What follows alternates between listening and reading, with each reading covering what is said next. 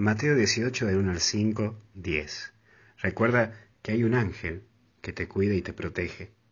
El primer punto que vamos a ver es el más grande. Es esa la pregunta inicial con la cual comenzamos el Evangelio. Y lo que nos implica, o la clave de esto es ser como niños. Esto sí, no refiero a lo físico, ni tampoco es andar aniñándose. Vos viste que hay personas que se empiezan a querer hacer un poco los niños, pero ya tienen canas, ¿eh? Entonces, no, no es el aniñarse, el hablar como chiquitito, o el hacerse el inocentón. No, eso no es ser niño.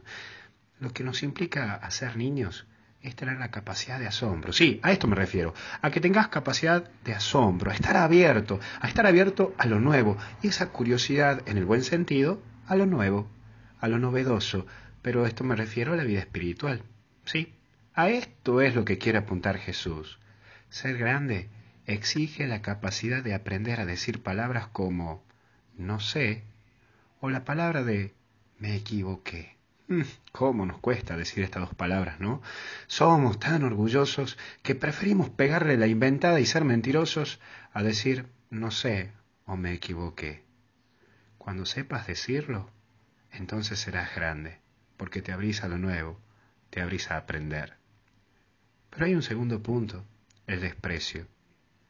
Mira, hoy esta meditación del Evangelio, que seguramente estarás manejando o estarás en tu casa desayunando, lo voy a pasar al punto de la iglesia. Sí, hoy vivimos momentos difíciles como iglesia. Si vos estás en un grupo o estás en alguna parroquia o en algún movimiento, lo debes tener en cuenta, ¿no? Hasta hoy hablamos de los cristianos de derecha, de los cristianos de izquierda, los conservadores, los abiertos, los progresistas. Qué tontera, ¿no? Estas divisiones nos producen golpes muy fuertes, críticas destructivas, incluso entre nosotros. Es más, no nos protegemos, más bien entre nosotros nos atacamos. Ay, ¿qué diría San Pablo, no? ¿Qué diría San Pablo? Hasta tenemos los más legalistas que la misma ley de la Iglesia, o, como decimos aquí, los más papistas que el Papa. Pero hoy también provocamos desprecio y sí, discúlpame que lo voy a usar así, desprecio. Sí, mucha gente se alejó de nuestra casa. ¿Sabes por qué? Porque sintió el desprecio. Del mío, de nosotros, los curas y de los que trabajan en la iglesia. Y sí, porque lo ninguneamos. Y capaz que vos me estás escuchando y me estás moviendo la cabeza diciendo, sí, sí, padre, tiene razón, yo he sufrido eso. Sí. ¿Y sabes qué? Antes de ser cura y antes de meterme en la iglesia, también lo vivió mi vieja. Sí, hemos despreciado a gente que venía a conocer a Jesús y le tiramos encima, le tiramos encima actividades, cuando en vez solo quieren saber quién es Jesús.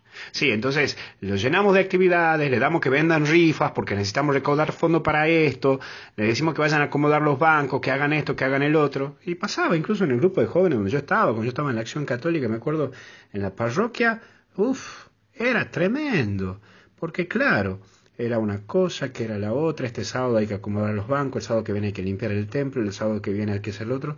Y hasta el momento llegaba a decir, ¿y cuándo vamos a leer la Biblia? ¿Y cuándo vamos a rezar? ¿Cuándo vamos a hacer la adoración al Santísimo? Y otro que me decía, ah, yo para venir a laburar, para eso me quedo en mi casa. Bueno, también era medio vagoneta, este, hay que reconocerlo. Pero mirá, ¿no?